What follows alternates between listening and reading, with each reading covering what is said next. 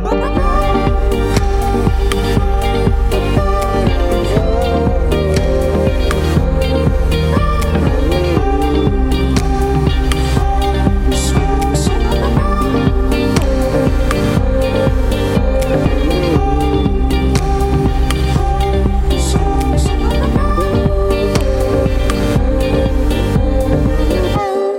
Bonjour à toutes et à tous, j'espère que vous allez bien. Je suis très heureux de vous retrouver pour ce nouveau numéro de la Méridienne en ce jeudi 19 novembre.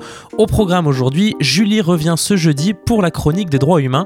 Elle va nous parler des droits sexuels et reproductifs. Juste avant cela, nous écouterons Christophe Manœuvrier, enseignant-chercheur, qui nous montre comment la ville de Caen faisait face aux épidémies au XVIIe siècle. Et vous verrez que les parallèles avec notre époque actuelle sont tout à fait saisissants. Mais avant de commencer, voici le flash info de la mi-journée.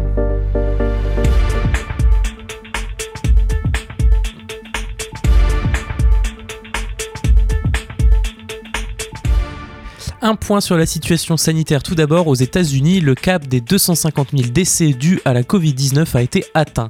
D'ici l'arrivée des vaccins, le pays pourrait connaître un regain des décès au vu de la recrudescence des infections.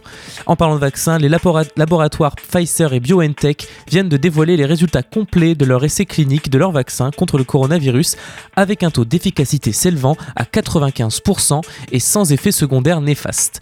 Des nouvelles très encourageantes même s'il faut toutefois rester prudent. De nouvelles questions se posent désormais concernant ce vaccin. Réduit-il les effets ou bien détruit-il le virus? Comment produire à échelle mondiale de tels vaccins? Se pose également la question épineuse du transport du vaccin de Pfizer qui nécessite une conservation à une température de moins 70 degrés Celsius. En Australie, le plus haut responsable militaire a admis jeudi l'existence de preuves étayant que ses forces spéciales avaient tué illégalement au moins 39 civils afghans non combattants après la publication d'une enquête menée pendant des années. Le général Angus Campbell a présenté ses excuses au peuple afghan lors d'une allocution la chaîne australienne ABC dit que le rapport de l'enquête menée contient des allégations selon lesquelles les forces spéciales australiennes ont commis des dizaines de meurtres, y compris des incidents où des jeunes soldats ont été forcés de tirer sur des prisonniers. En France maintenant, le ministre de l'économie Bruno Le Maire a demandé aux acteurs de la distribution de décaler l'opération promotionnelle du Black Friday, événement économique privé durant lequel les magasins proposent des promotions exceptionnelles. Ce Black Friday 2020 est prévu le 27 novembre prochain, à l'heure où l'on ne sait pas encore quand les magasins jugés non essentiels pourront de nouveau ouvrir. Le ministre appelle les entreprises de commerce, de grande distribution et de commerce digital d'avoir le sens des responsabilités afin qu'ils décalent cet événement qui n'a pas lieu d'être dans les circonstances actuelles selon lui. Toujours en France, le Conseil français du culte musulman accepte la demande du président de la République de créer un Conseil national des imams. Ce dernier sera chargé de labelliser les imams de France. Le projet prévoit également que ce conseil leur délivre un agrément et une carte officielle qui pourront être retirés en cas de manquement au code éthique que l'instance devra élaborer et à la charte des valeurs républicaines selon laquelle le CFCM devra s'engager. En fonction de leur rôle, il sera également demandé aux imams différents niveaux de connaissance du français et des diplômes allant jusqu'à des formations universitaires, indique l'Élysée. De plus, les imams actuels devront aussi entrer dans ce modèle. Recevant les dirigeants de 8 des 9 fédérations que compose le CFCM, Emmanuel Macron a accusé trois d'entre elles, dont Musulmans de France et le milice Gorus, de ne pas avoir une vision assez républicaine et les a appelés à sortir de ces ambiguïtés, menaçant de tirer les conséquences d'un éventuel refus de signer cette prochaine charte. Vous écoutez La Méridienne sur Radio Phoenix. Et voilà donc pour l'essentiel de l'actualité nationale et internationale. Retour à Caen maintenant, où l'enseignant-chercheur en histoire médiévale Christophe Manœuvrier nous invite à constater comme la ville normande faisait face aux épidémies au XVIIe siècle. L'occasion pour nous de nous tous, pardon, de voir que ce que nous vivons actuellement n'a en fait rien d'inédit à l'échelle historique. Car oui, au XVIe et au XVIIe siècle, les, épidémies pardon, revenaient à peu près bah, tous les deux ou trois ans dans le Calvados. Au début du XVIIe siècle, nous raconte Christophe Manœuvrier, la basse Normandie a perdu 20 à 25% de sa population à cause des épidémies récurrentes. On parlait alors presque systématiquement de peste, même si les symptômes des maladies différaient selon les périodes d'épidémie. L'enseignant-chercheur nous montre que déjà à l'époque, l'agenda universitaire avait été chamboulé lors de ces épidémies. En 1626, une grave épidémie touche la ville. À cause de cette épidémie, la rentrée universitaire est repoussée d'un mois. Au lieu de rentrer le 9 octobre, les étudiants ne prennent leur cours que le 5 novembre. Pour pallier à ces épidémies, plusieurs méthodes au XVIIe siècle. La première était de quitter la ville, fuir le danger. Alors la fuite vers la campagne, euh, ce qui a pour effet de diffuser la pandémie en dehors de Caen. Effectivement, on sait maintenant comment fonctionnent les épidémies par effet de contamination et de contact avec les autres. Mais à l'époque, cela n'était pas connu de tous et la peur que pouvaient provoquer ces maladies pouvait pousser les gens à fuir dans des contrées moins denses en population, dans les campagnes ou dans d'autres villes notamment. Mais cela était bien sûr contre-productif. La deuxième réaction, c'est d'examiner les malades, de les faire examiner par des médecins, par des chirurgiens, et généralement ce sont les médecins de l'université. Si le diagnostic s'avère positif, ces personnes sont isolées. Elles sont isolées chez elles. La troisième solution était d'effectuer un système de traçage. Bien loin des applications Stop Covid ou Tous Anti-Covid, les moyens de l'époque étaient bien plus rudimentaires. La maison des malades isolés pouvait être marquée d'une croix sur leur porte. Les contemporains de l'époque n'utilisaient pas le mot confinement, mais c'est bien de cela aussi dont il s'agissait. Seule une personne a le droit de sortir pour aller chercher à manger, mais pas n'importe comment. Elle doit être revêtue d'un vêtement blanc. Cela veut dire qu'elle a été examinée et reconnue malade par les médecins de l'université et que les autres personnes ne, ne devaient pas s'en approcher. Car oui, déjà à l'époque, le milieu scientifique canet s'agitait aussi. Les médecins de l'université cherchaient des remèdes et plusieurs d'entre eux n'étaient pas d'accord et proposaient des remèdes un peu différents. Parmi eux, Christophe Manœuvrier s'attarde sur le cas truculent d'un certain Julien de Paulmier de Grand-Eménil. Alors ce monsieur est accusé d'avoir fui quand à l'occasion d'une épidémie. Pour un médecin, évidemment, c'est un peu moyen. Pour se disculper, il rédige un livre dans lequel il donne des conseils aux canets pour se protéger de la peste. Selon lui, il faut éviter les activités qui font beaucoup respirer à cause du risque qu'il y a donc de contamination par l'air.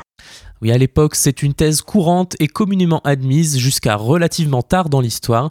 Il y avait donc cette idée que l'air était vecteur de maladies, et ce sans connaître les microbes et les virus. Donc on encourageait les gens à ne pas trop respirer trop profondément, à réduire les activités physiques, la musique, le chant, toutes ces activités susceptibles d'aspirer, de faire entrer en soi la maladie. On parlait aussi de mauvais air à l'époque qu'il fallait chasser, donc pas trop ouvrir les fenêtres. C'est à cette époque aussi qu'apparaissent les masques à bec, à bec de canard, qui permettent aux médecins d'être à distance des patients qu'ils auscultent. Les ancêtres de nos masques et de nos distanciations sociales peut-être, mais revenons à ce Julien de Paulmier de Grand-Eménil. Il propose des remèdes à titre préventif. Il dit qu'il faut manger de la viande bouillie ou rôtie, mais surtout, il conseille de boire du cidre fin de Normandie. On ne sait pas si ces conseils ont été suivis, ni quels effets le cidre fin pouvait avoir sur la peste.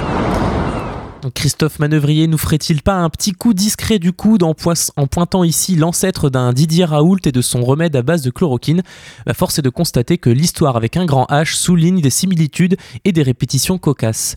Encore un exemple, hein, les rumeurs ou les fake news étaient aussi monnaie courante à l'époque. Pas de preuves à quand au XVIIe siècle, mais par contre au XIVe siècle, lors de la fameuse pandémie de peste noire, il y a eu beaucoup de mouvements populaires qui accusaient les lépreux et les juifs de répandre la maladie. Ces derniers avait d'ailleurs été chassé du royaume de France en 1394 par Charles VI. Christophe Manœuvrier dit également ne pas croire aux enseignements des époques anciennes, cependant se pencher vers le passé nous permet de montrer que ce que l'on vit à notre échelle n'est pas inédit. Nous retrouvons les mêmes gestes que nos ancêtres, nous sommes tout aussi démunis et nous sommes finalement tout aussi désemparés avec l'épidémie de Covid-19. Vous écoutez la Méridienne sur Radio Phoenix. Et maintenant c'est l'heure, on fait une petite pause musicale et on revient tout de suite après pour la chronique droit humain du jeudi avec Julie. Tout de suite on écoute Herman Dune et son titre Mookie Mookie.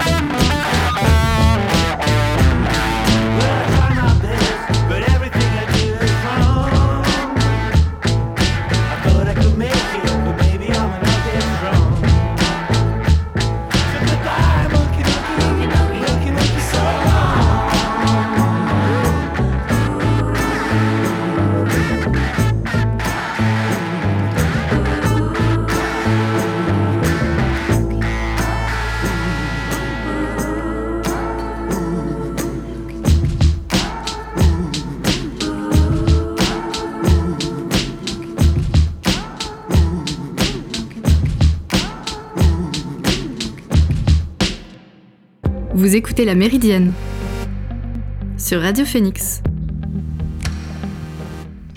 Et nous sommes de retour dans la Méridienne. On passe tout de suite à la chronique droits humains. Et c'est Julie qui va nous parler des droits sexuels et reproductifs. Bonjour Julie. Bonjour Amaury. Alors oui, euh, sujet un peu particulier cette semaine puisque nous allons nous pencher sur les droits euh, qui sont souvent non considérés comme fondamentaux euh, ou essentiels par une partie de la société.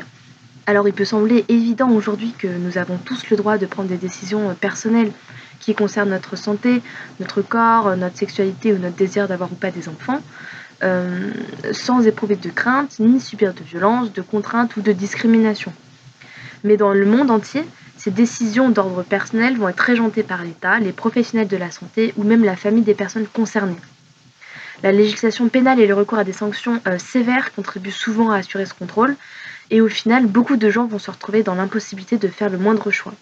Et c'est sur ces violations-là euh, que la chronique va s'attarder aujourd'hui. Euh, oui, la violation des droits sexuels et reproductifs, c'est vaste, il me semble.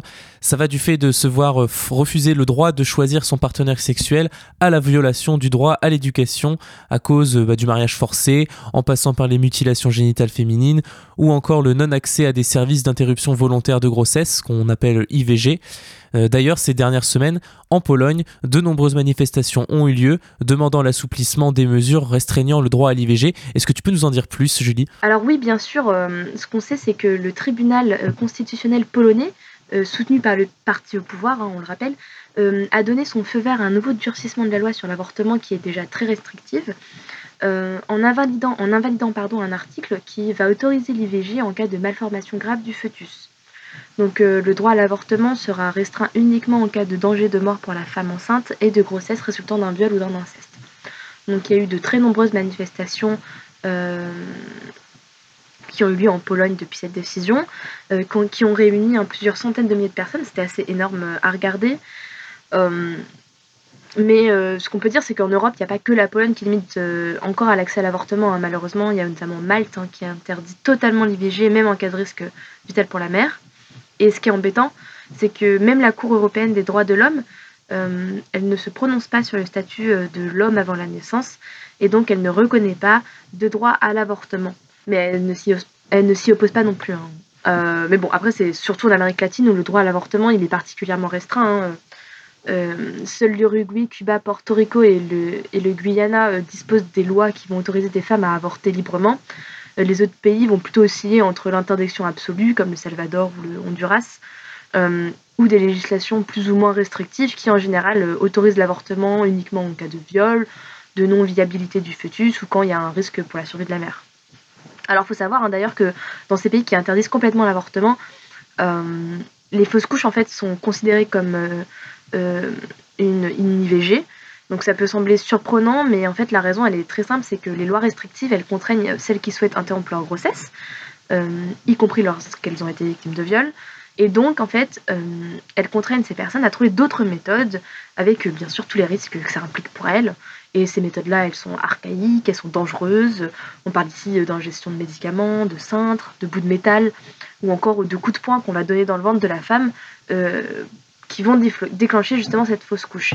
Dans la plupart des pays, les fausses couches du coup sont considérées comme euh, des IVG et donc punies euh, de, par exemple au Salvador, c'est 30 ans d'emprisonnement pour homicide volontaire avec circonstances aggravantes.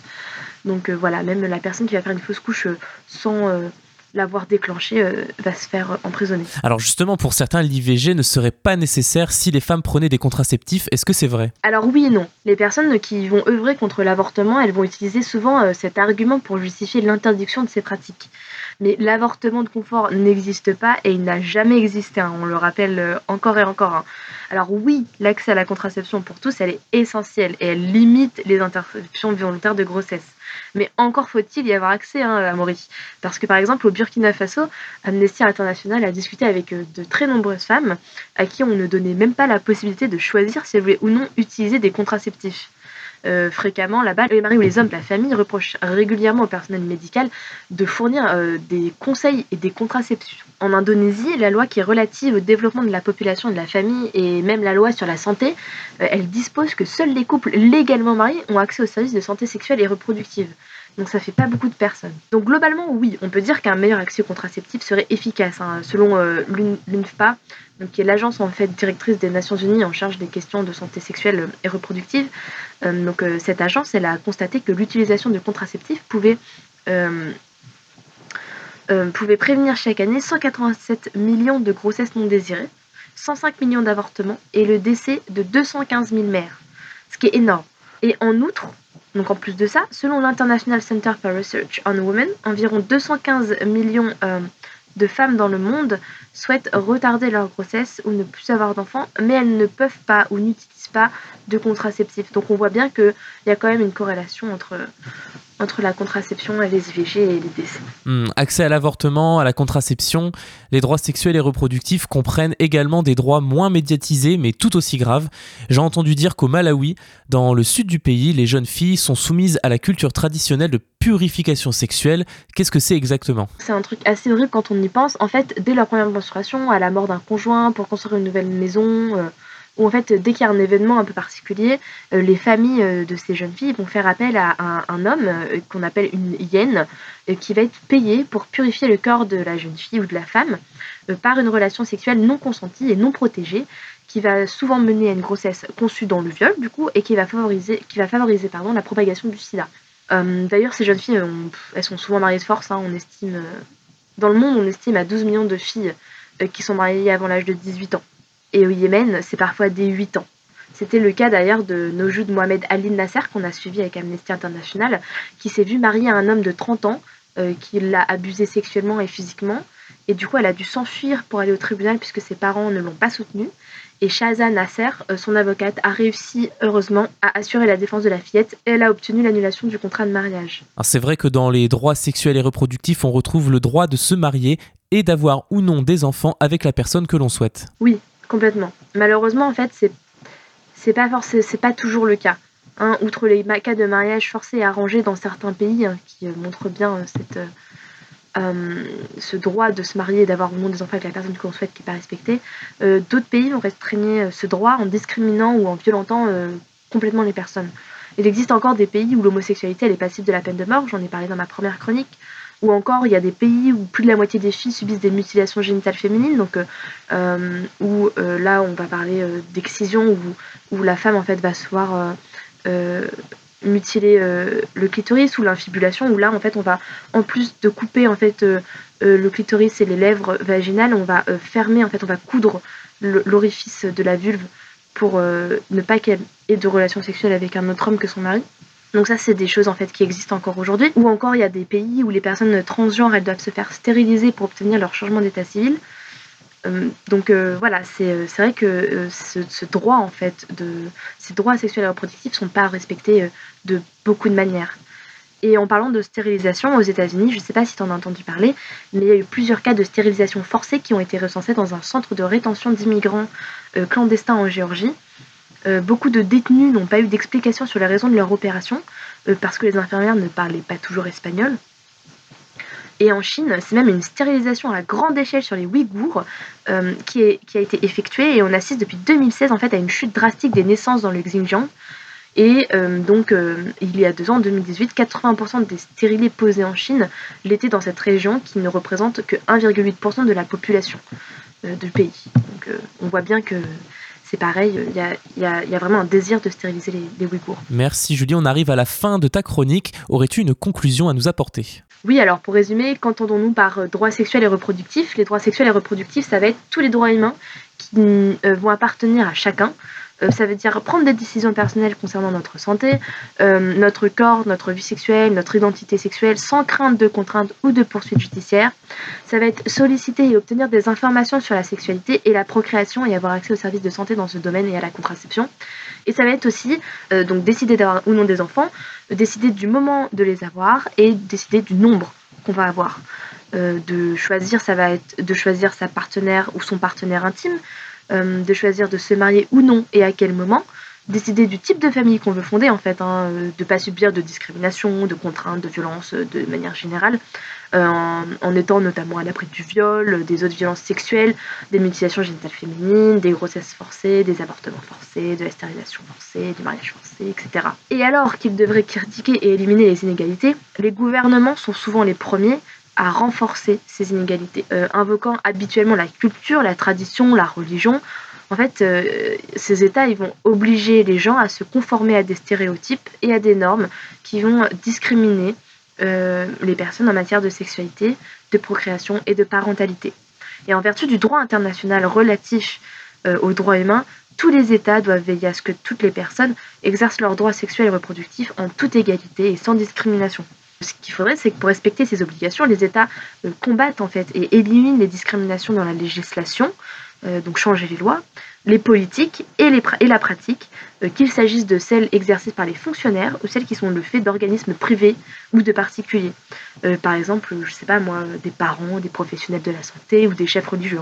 Ces États doivent également bien évidemment prendre des mesures générales pour corriger les facteurs à l'origine des discriminations, hein, euh, ou les perpétuer et veiller à ce que tous puissent en fait exercer leurs droits humains en toute légalité. Merci beaucoup Julie pour cette chronique droits humains que l'on retrouve tous les jeudis dans la Méridienne. Et j'espère que cette émission vous a plu. Vous pouvez retrouver les rediffusions en podcast de l'émission sur le site phoenix.fm. Quant à moi, je vous redonne rendez-vous lundi prochain à 13h pour un nouveau numéro de la Méridienne. D'ici là, portez-vous bien et passez un bon week-end sur Radio Phoenix.